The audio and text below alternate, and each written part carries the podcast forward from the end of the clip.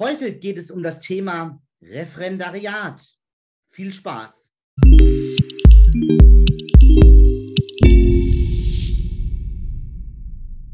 Hallo und herzlich willkommen zu einem weiteren Interview auf meinem Kanal.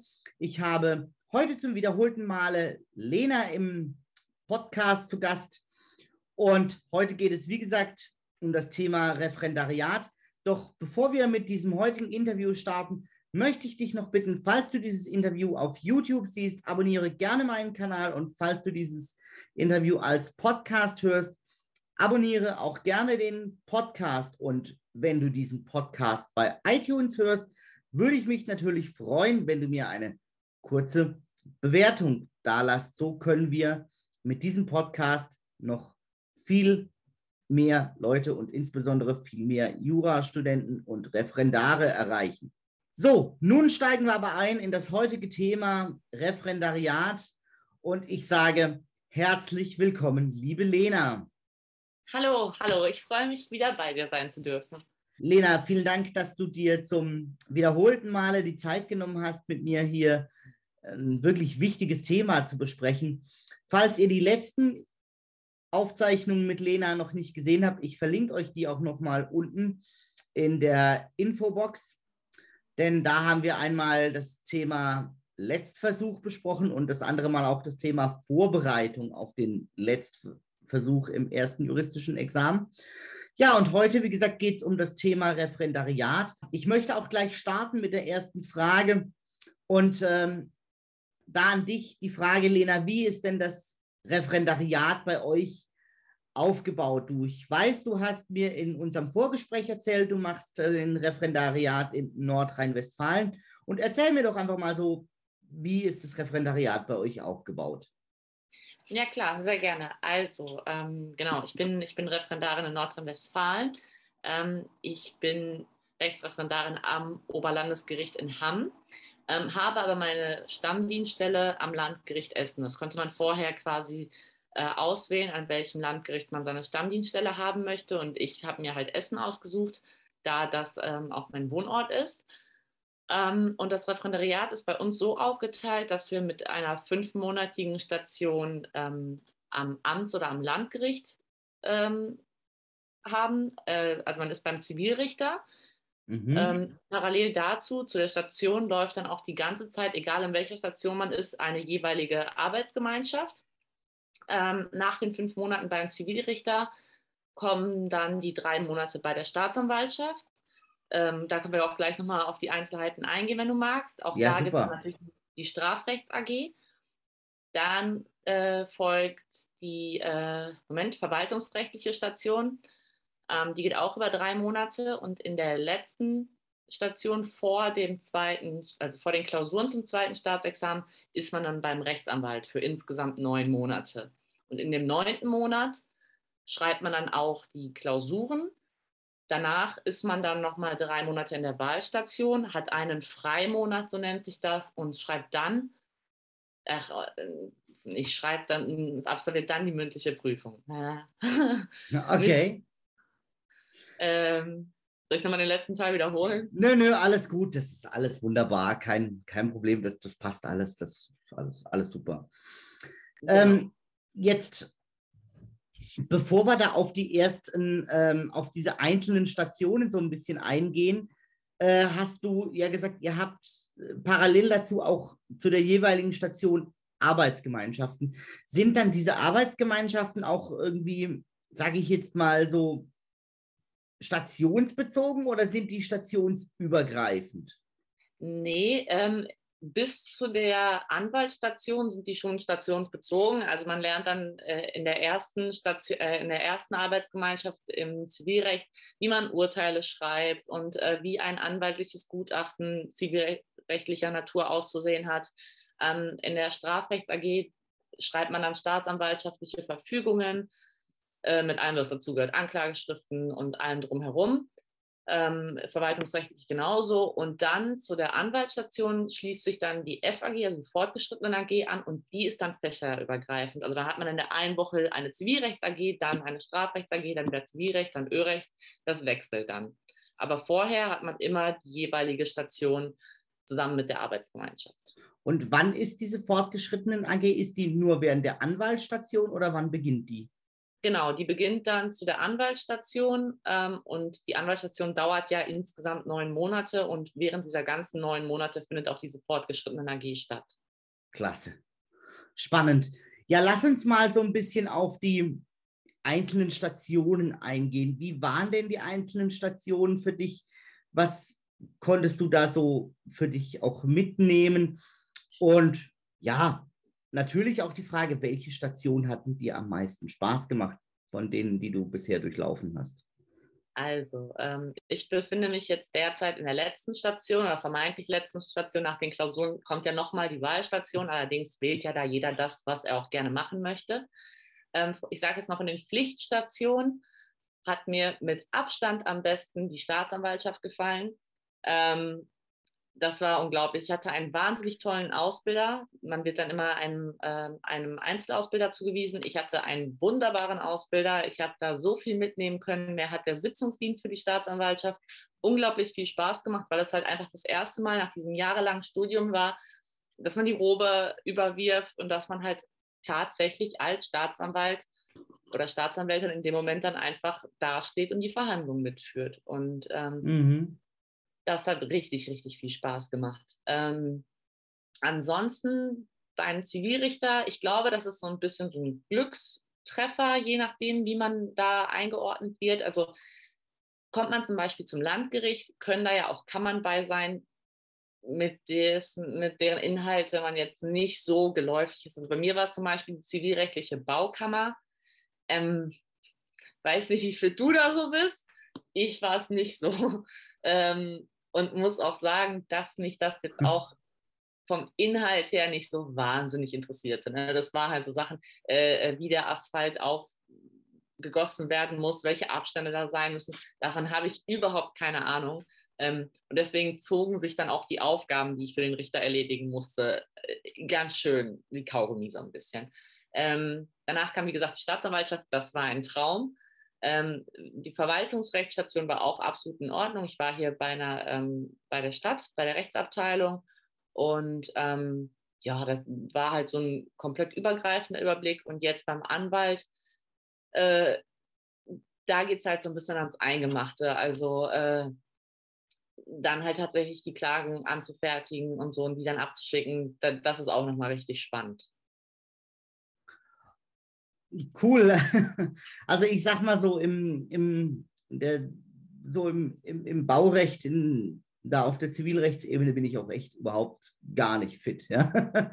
muss ich ganz ehrlich sagen. Aber naja, ähm, wenn du jetzt sagst, bei der Staatsanwaltschaft hat sie am meisten gefallen. Ähm, war das auch so deine absolute Lieblingsstation, wo du sagst, okay, das ist das, was ich vielleicht auch später mal machen möchte? Oder äh, hat sich da vielleicht dein Bild von dem, was du vielleicht dir vorgestellt hast, was du später mal machen möchtest, nach dem zweiten Examen auch vielleicht nochmal verschoben? Und hast du da vielleicht gesagt, Mensch, okay, mein Traum war immer Anwältin zu werden, ich könnte mir doch auch vorstellen, zur Staatsanwaltschaft zu gehen. Oder wie war das für dich? Ja, tatsächlich so ein bisschen, was du jetzt am Ende beschrieben hast. Also ich glaube, wenn man sich das erste Video auch anschaut, da sage ich auch nichts anderes als ich möchte Anwältin werden. Punkt aus Ende. Ähm, die Staatsanwaltschaft hat sich nicht so ganz auf dem Schirm, muss ich ganz ehrlich sagen. Also ja, man wusste, die bestehen und die gibt es auch und die machen auch ihren Job. Aber so richtig ganz genau, wie genau das abläuft, wusste ich bis zu der Station einfach nicht. Und ich muss sagen, dadurch, ähm, dass ich so ein unfassbares Glück mit meinem Ausbilder hatte und auch mit dem ganzen Dezernat, ähm, spiele ich schon sehr stark mit dem Gedanken, ob die Staatsanwaltschaft nicht etwas für mich wäre. Ähm, Spannend. Kann aber auch sagen, dass ich zum Beispiel die Wahlstation, die ich mir jetzt aussuche, das darf ich ja freiwillig entscheiden. Ich gehe freiwillig nochmal zurück zur Staatsanwaltschaft, weil ich nochmal zu meinem Ausbilder möchte. Also so gut hat es mir gefallen. Ähm, Krass. Ja, und es ist halt einfach, weißt du, dieses man fiebert ja irgendwie darauf hin. Also ich glaube, der Großteil von uns hat angefangen, Jura zu studieren, weil man ja das möchte. Man möchte ja irgendwann im Gerichtssaal stehen und irgendwie aktiv werden. Auf wessen Seite man da jetzt steht, ist jetzt einmal völlig irrelevant. Aber Absolut. dieses endlich mal aktiv was machen zu dürfen, das hat so gut getan und das hat so viel Spaß gemacht. Und ähm, deswegen schaue ich mir das jetzt noch meine Wahlstation genauer an. Und ähm, aber so dass das Herzchen schlägt doch ein bisschen für den Rechtsanwaltsberuf, muss ich ganz ehrlich sagen. ja, spannend. Dann halt mich auf jeden Fall auf dem Laufenden, was du am Ende machst und wo du äh, da am Ende landest. Mache ich gerne. Und jetzt mal die nächste Frage. Wann war so für dich der Moment, weil du jetzt ja auch gesagt hast, Mensch, ich hatte so, durfte zum ersten Mal ein bisschen was aktiv machen. Wann war denn so für dich der Moment oder gab es den noch gar nicht, wo du gesagt hast, Mensch, da wurde ich jetzt das erste Mal so als Jurist oder als Juristin wahrgenommen? Ja, ähm, tatsächlich gab es diesen Moment. Ähm, das war auch während des Sitzungsdienstes bei der Staatsanwaltschaft. Wir mussten, also du bist da ja insgesamt drei Monate und wir mussten nach mhm. der ersten Woche sind wir alleine so ein bisschen ins kalte Wasser geworfen worden und dann hieß es, machen Sie mal. Ähm, da kommt ja auch kein Ausbilder mit hin oder so. Du gehst dann alleine zu Gericht und, und hältst die Verhandlung. Und dann kann man sich ja vorstellen, dass man da sehr, sehr nervös vorher ist. Und mhm. nach meinem allerersten Sitzungsdienst ähm, kam die Richterin auf mich zu und meinte, ob ich neu bei der Staatsanwaltschaft wäre. Ähm, habe gesagt, ja, äh, ja schon, allerdings halt nur im Rahmen des Referendariats. Also ich bin jetzt für drei Monate da und dann auch wieder weg. Mhm. Ähm, und sie hat gesagt, ich bin mit so einer Souveränität daran gegangen und äh, habe auch so eine Problematik erkannt, ähm, dass sie wirklich davon ausgegangen ist, ich sei junge Staatsanwältin. Und das hat schon ziemlich gut getan. Also, Klasse.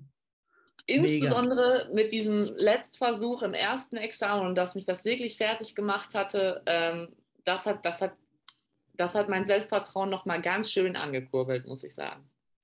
Klasse. Also ich glaube, das ist nochmal, wenn man sich so das letzte Video anschaut von uns, das wir gemacht haben zum Thema Vorbereitung auf den Letztversuch, wenn man jetzt so dir zuhört, ich glaube, dann ist es echt nochmal ermutigend, da tatsächlich sich wirklich nochmal reinzuhängen und sagen, okay, ich versuche jetzt irgendwie alles und gebe irgendwie alles und lass mich davon jetzt mal nicht unterkriegen, sondern verfolge tatsächlich meinen Plan, Juristin oder Jurist zu werden.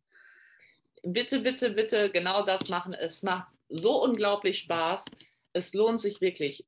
Augen zu und durch. Wirklich Zähne zusammenbeißen. Und das bekommt jeder hin. Ich weiß das. Ich weiß das ganz, ganz sicher. Das lohnt sich. Klasse. Mensch, super. Lena, vielen, vielen Dank schon mal für diese ermutigenden Worte. Jetzt mal die Frage, wie hat sich denn so dein Alltag im Referendariat verändert? Also jetzt mal so ganz, ganz allgemein, nachher natürlich auch nochmal so in Bezug auf das zweite Examen, auf das Lernen für das zweite Examen. Also zuallererst ist der Alltag halt dadurch schon mal ein bisschen vorgeschrieben, dass es halt feste AG-Tage gibt und die sind gesetzt. Drumherum passiert erstmal nichts. Diese AG-Tage gehen allen vor und danach wird dann so ein bisschen auch die Woche ausgelegt. Und dann jetzt auch einfach mal stationsübergreifend bespricht man dann mit seinen Einzelausbildern, wie man denn eingeteilt wird für den Rest der Woche. Ähm, mhm. In der aller Regel ist es halt einmal in der Woche.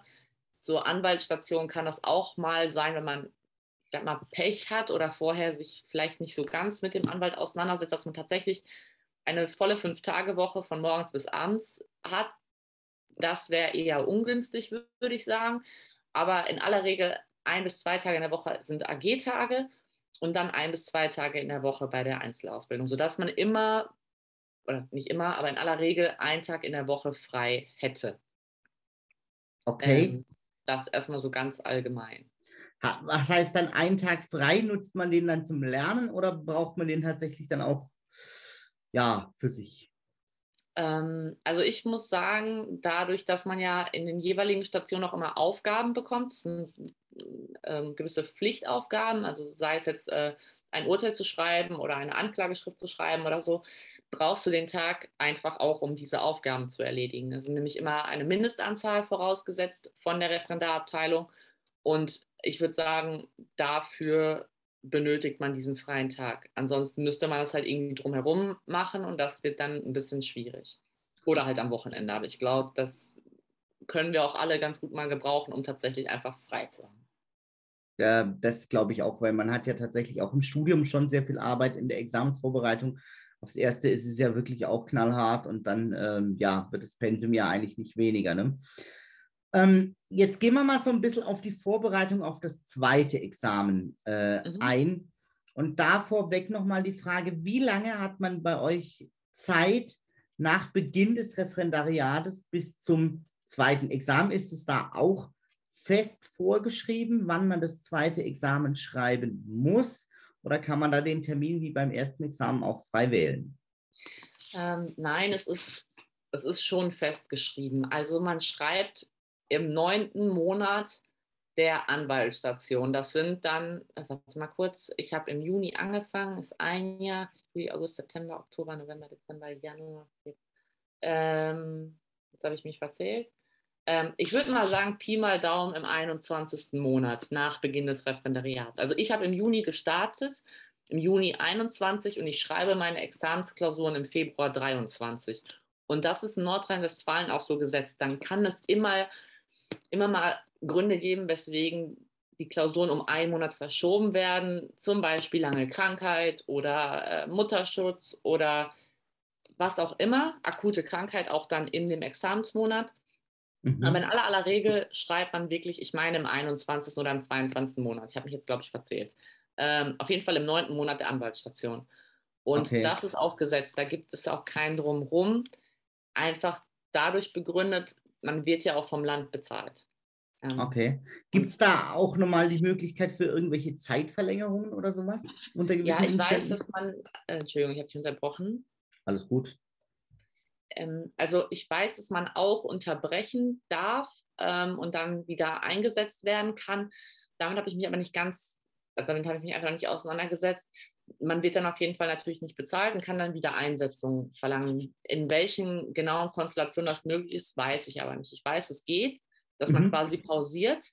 Ähm, wie lange und wie oft, kann ich nicht sagen, weil das ganze Referendariat eigentlich darauf hin ausgelegt ist, dass man für die Klausuren vorbereitet wird. Das heißt, mhm. dass eigentlich die ganze Referendariatszeit über schon als Lernzeit genutzt werden sollte. Ob man das wirklich so realistisch betrachtet, alles einordnen kann, naja, ähm, aber dem Grunde nach ist es so angelegt. Okay, da können wir dann schon eigentlich zum nächsten Punkt überschwenken. Wie hat sich denn dein Lernalltag verändert, so von der Vorbereitung auf erstes Examen auf jetzt dann das anstehende zweite Examen? Hm, also dieses, dieses ewig lange Pauken, was es zum ersten Staatsexamen gab, ähm, entfällt in meinem Fall komplett. Also ich setze mich nicht mehr acht bis zehn Stunden irgendwo hin und versuche mir alles Mögliche in den Kopf zu donnern. Ähm, mein Lernpensum ist, dass ich zwischen zweieinhalb und wenn es gut läuft, dreieinhalb Stunden pro Tag lerne, das aber kontinuierlich. Ähm, auch samstags und sonntags. Deswegen so ganz freies Wochenende gibt es dann scheinbar doch nicht, es sei denn, ich arbeite die Stunden vor, das erlaube ich mir schon. Aber ich versuche so in aller Regel zweieinhalb Stunden pro Tag zu lernen und das reicht auch. Weil wir schreiben, also meiner Ansicht nach, ich gerate noch nicht in Panik und dabei ist das Examen noch nicht ganz, also auch nicht mehr ganz so weit hinweg. Ähm, aber dieses Nacharbeiten von den AG-Stunden und auch von den Klausuren, die ja während der AG geschrieben werden. Über mit Skripten lernen komme ich ganz gut mit klar und ich habe nicht das Gefühl, dass ich jetzt in Zeitnot gerate. Also ich würde sagen, es genügt. Es gibt aber natürlich auch die Kandidaten, die jetzt die ganze Zeit äh, wenig bis gar nichts gemacht haben und jetzt zehn Stunden am Tag lernen. Oder auch die, die von Anfang an zehn Stunden am Tag lernen. Zu denen gehöre ich aber einfach nicht, weil ich mich so lange nicht konzentrieren kann. Mhm. Ähm, wie ist denn das mit Klausuren? Schreibt man, startet man auch gleich wieder mit Beginn des Referendariates mit den Klausuren oder ab wann schreibt man denn Klausuren und wann schreibt man denn die, wenn man, sage ich jetzt mal, noch ähm, Tage hat bei der Station, bei der man sein muss, dann hat man zwei AG-Tage und dann hat man vielleicht noch einen Tag, wo man irgendwie was arbeiten muss äh, für die Station, für die jeweilige. Wann schreibt man denn dann Klausuren? Mm, also auch in den äh, AG-Stunden sind Klausuren vorgesehen. Also ich glaube, in jeder ähm, Station und zu jeder AG wurden mindestens drei Klausuren geschrieben, Mhm. also pflichtweise. Ähm, und jetzt in der fortgeschrittenen AG gibt es insgesamt vier Klausurwochen. Die sehen dann vier Klausuren innerhalb einer Woche vor und das Ganze viermal, sodass man dann auch schon einfach einige Klausuren geschrieben hat. Also ich glaube, wenn man alles überschlägt, kommt man so zwischen 25 und 30 Klausuren, die sowieso während des Referendariats geschrieben werden müssen, weil die AGs das einfach vorsehen. Und man Ah. braucht man auch tatsächlich einen Krankenschein, wenn man daran nicht teilnehmen kann, ähm, weil das einfach dein, ja, zu, deinem, zu deinem Job gehört, auch die Klausuren mitzuschreiben. Ähm, parallel kann man dann halt schauen, ob man, also Hemmer zum Beispiel bietet das an, dass die Klausurenkurse anbieten, aber auch die, die Referendarabteilung als solche bietet jetzt in unserem Fall immer freitags abends ähm, eine Klausurbesprechung an. Die Klausur müsste man halt dann vorher irgendwie innerhalb der Woche geschrieben haben oder halt am Wochenende. Oder man arbeitet mit den Lösungskizzen, die man sich dann nur erstellt. Das ist einem freigestellt natürlich. Ähm, aber ich sag mal die externen Klausuren finden in aller Regel am frühen Abend statt. Wie machst du das für dich mit Klausuren so in deinem Alltag? Wie bringst du da Klausuren unter? Machst du da noch was zusätzlich oder ja, wie machst du das so für dich? Also ich habe jetzt bis Ende Juli ähm, ausschließlich die Klausuren der, ähm, der AGs mitgeschrieben ähm, und die natürlich dann auch korrigiert zurückbekommen und Mhm. habe zusätzlich zu meinem Lernalltag immer Lösungskizzen zu Klausuren erstellt, zu denen ich die, die Lösungskizze hatte, also die amtliche Lösungskizze. Mhm. Ähm, und habe mich einfach daran abgearbeitet. Ich habe aber auch jetzt mich zum 1.8. zum Klausurenkurs von Hemmer angemeldet ähm, und werde das noch bis zu den Klausuren des zweiten Startexamens äh, parallel einfach dazu machen, weil ich einfach mit Hemmer ganz gute Erfahrungen gemacht habe, persönlich auch zum ersten Staatsexamen. Ich könnte natürlich auch die Klausurenkurse der Referendarabteilung besuchen, habe ich mir auch zweimal angeschaut, ist aber nicht so ganz meins. Also es ist ein bisschen sehr oberflächlich und ich konnte einfach immer mit den Dozenten von Hemmer besonders gut arbeiten und ja, das jetzt zusätzlich ab dem 1.8. Okay, und wie bringt man dann diese Klausuren im Alltag noch unter diese zusätzlichen Klausuren, weil du musst dich ja dann da auch äh, hinsetzen, fünf Stunden und musst die irgendwie schreiben, ne?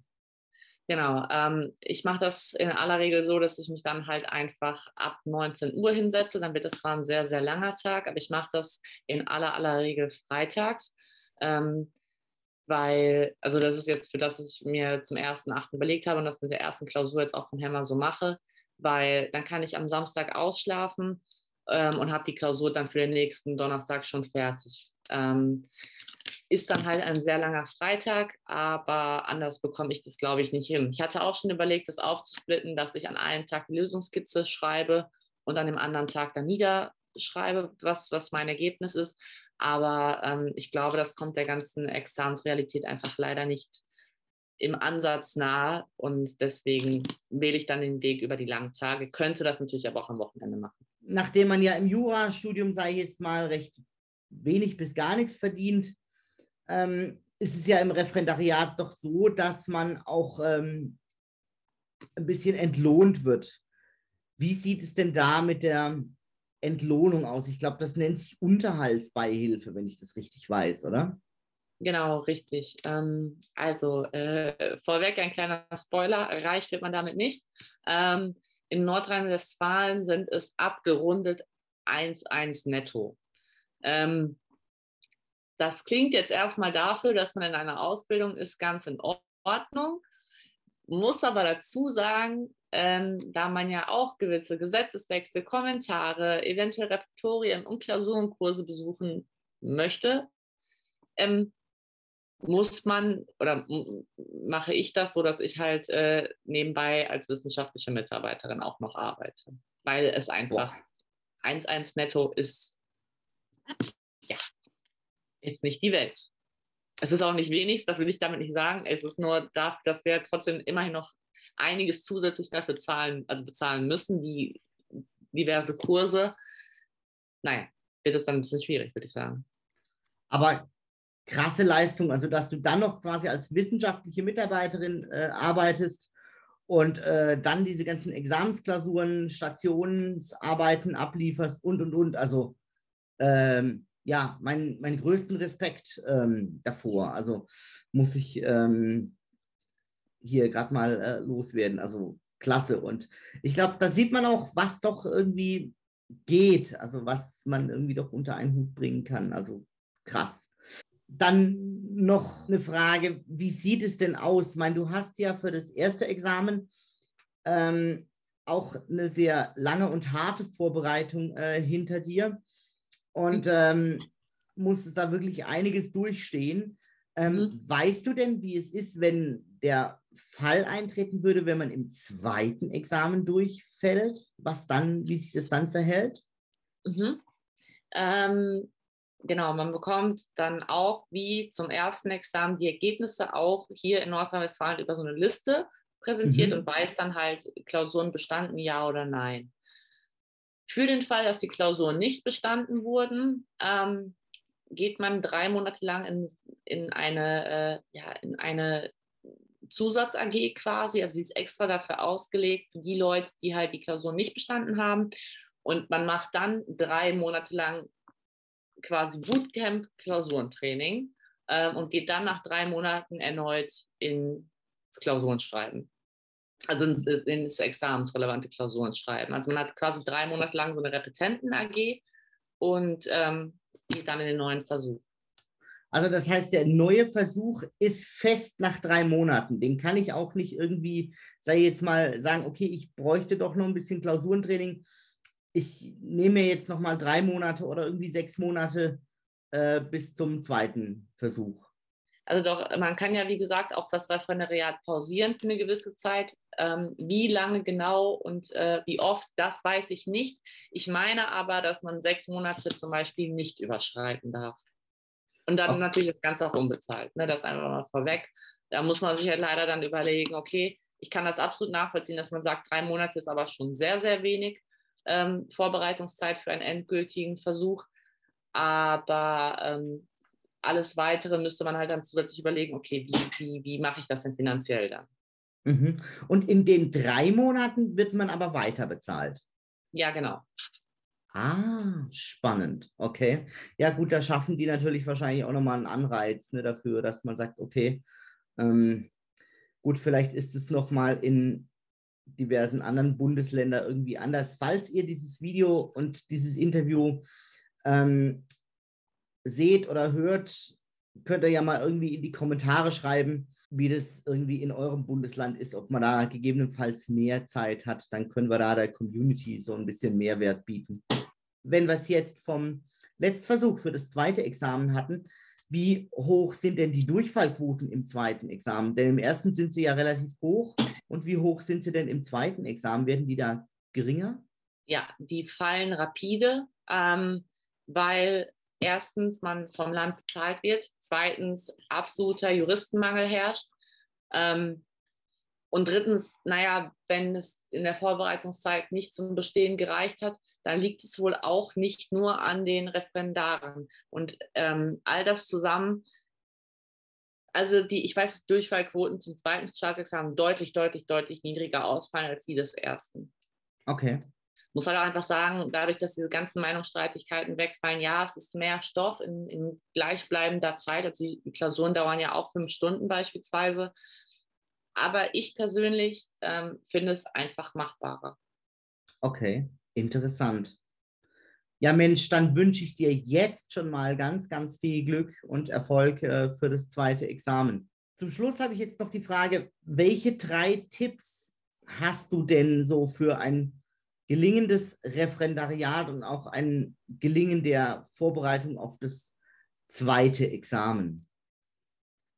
Also Tipp Nummer eins ähm, ist zwischen Beginn des Referendariats und äh, also Bestehen des ersten Staatsexamens und Beginn des Referendariats auf jeden Fall eine Jura-Auszeit nehmen. Tipp Nummer eins, damit man nicht schon ausgelaugt ins Referendariat startet. Tipp Nummer zwei, einfach geringere Stundenanzahlen pro Tag lernen. Da kann ich jetzt niemandem vorschreiben, wie viele Stunden genau. Ich finde, mit zweieinhalb bis drei Stunden fährt man ganz gut. Das kontinuierlich reicht meiner Ansicht nach voll und ganz aus. Und Tipp Nummer drei, sucht euch auf jeden Fall einen einen Referendarskollegen oder eine Referendarskollegin, mit der ihr euch wirklich gegenseitig immer wieder ein bisschen hochziehen könnt. Und man merkt auch, das nervt gerade alles. Also gar nicht zwangsweise Lerngruppen bilden, was, was natürlich auch absolut empfehlenswert ist. Aber viel, viel mehr geht es mir um den emotionalen Rückhalt, den euch genau dieser Mensch, der in der 1 zu 1 gleichen Position ist wie ihr selbst, einfach besser geben kann als jeder andere. Würdest du auch sagen, man braucht jemand, so wie du es schon in unserem letzten Video gesagt hast, auch jemand aus seinem engeren Umfeld, bei dem man sich einfach mal auch auskotzen kann? Oder sagst du, Mensch, diese emotionalen Hochs und Tiefs, wie man sie für das erste Examen kennt, sind in der Vorbereitung auf das zweite gar nicht mehr so krass? Ich finde sie persönlich nicht mehr so krass, aber ich glaube, dass das nicht schaden kann. Ich glaube aber einfach, wenn du einen anderen Referendar aus deiner AG hast, mit dem du halt einfach dich gut verstehst im besten Fall und der dir vielleicht auch so menschlich ähnlich ist, kann diese Person auch das ganz gut sein. Weil anders als zum ersten Staatsexamen haben die Leute selber die Nase zwischenzeitlich so voll von dem Thema Examen, dass sie gar nicht mehr darüber reden wollen. Und mhm. ähm, wissen aber zeitgleich, wenn du mal gestresst bist, wenn du gerade auch einfach mal ganz kurz so ein, so, ein, so ein Tief hast oder so, besser als jeder andere, weil sie einfach auch in der Situation sind, ah, okay, darum, darum geht's, komm, ich ziehe dich da wieder raus. Und ähm, ich glaube, das ist, das ist sehr, sehr hilfreich. Okay. Wenn du sagst, Mensch, nehmt euch nach dem ersten Examen mal eine Jura-Auszeit, wie lange sollte die ausfallen? Und daran auch nochmal die nächste Frage, ab wann kann man denn in NRW in das Referendariat starten und gibt es da eventuell sogar auch Wartezeiten, sodass man auch quasi zwangsweise eine Auszeit hat? Mhm, also in meinem Fall war das so, dass ich äh, im, im März das Examen bestanden hatte und zum Juni desselben Jahres ähm, dann zum Referendariat zugelassen wurde. Und ich würde sagen, in Nordrhein-Westfalen hat man auch so durchschnittlich eine Wartezeit von drei bis vier Monaten. Gibt mit mhm. Sicherheit auch Gerichte, bei denen es ein bisschen länger ist, aber in Essen beispielsweise, also ich würde sagen, eine maximale Lau Wartezeit von, von vier Monaten. Und ganz ehrlich, ich würde mir auch genau diese Zeit als jurafreie Zeit nehmen. Mhm. Ähm, weil man einfach ja auch diesen, diesen klassischen roten Wegweiser in dem Moment ja gar nicht mehr hat. Du hast das eine bestanden, das andere steht kurz bevor, aber du weißt auch noch nicht so ganz, was dich da erwartet. Musst du doch auch gar nicht. Ich meine, du hast doch jahrelang dich auf auf den Teil, den du jetzt gerade hinter dich gebracht hast, vorbereitet. Man muss nicht direkt wieder funktionieren und wie so ein Jura-Roboter direkt wieder loslegen und am Schreibtisch sitzen. Bitte nicht einfach mal durchatmen. Das, das Referendariat startet schon früh genug und die Lernzeit dann auch. Klasse. Was hast denn du Schönes gemacht in dieser Jura-Pause? Ich habe alles angefasst, aber keine Jura-Bücher beispielsweise. Ähm, ich habe mich, glaube ich, tatsächlich jeden Tag mit einer Freundin getroffen. Ich war spazieren, habe ja schon mal von, von, von meinem Hund gesprochen. Ähm, alles, aber nicht. Ich habe auch einfach mal den ganzen Tag nur geschlafen. Ähm, und Geil. einfach nicht so ein klassisches Faulenzerleben. Hatte ich dann auch irgendwann die Nase voll von, gebe ich zu. Aber ähm, ja, also Jura war ein Tabuthema. Also die Vorfreude stieg natürlich, aber ich habe mir selber verboten, mich in irgendeiner Form an den Schreibtisch zu setzen und ich könnte nochmal materielles Recht nacharbeiten, nichts da. Lena, ich danke dir wieder mal für die Zeit ähm, und natürlich für die Beantwortung deiner Fragen. Und ja, wenn ihr weitere Fragen habt, dürft ihr die auch gerne irgendwie in den Kommentaren stellen. Ansonsten könnt ihr sie mir auch gerne per Instagram Direktnachricht schicken. Dann schaue ich mal, ob ich die vielleicht an die Lena weiterleiten darf. Und ansonsten bedanke ich mich bei dir, wie gesagt, nochmal für deine Zeit und für deine Mühen und für die Beantwortung der Fragen. Und bei euch allen bedanke ich mich fürs Zuschauen und fürs Zuhören. Und damit sage ich wieder mal Tschüss. Bis zum nächsten Mal. Tschüss.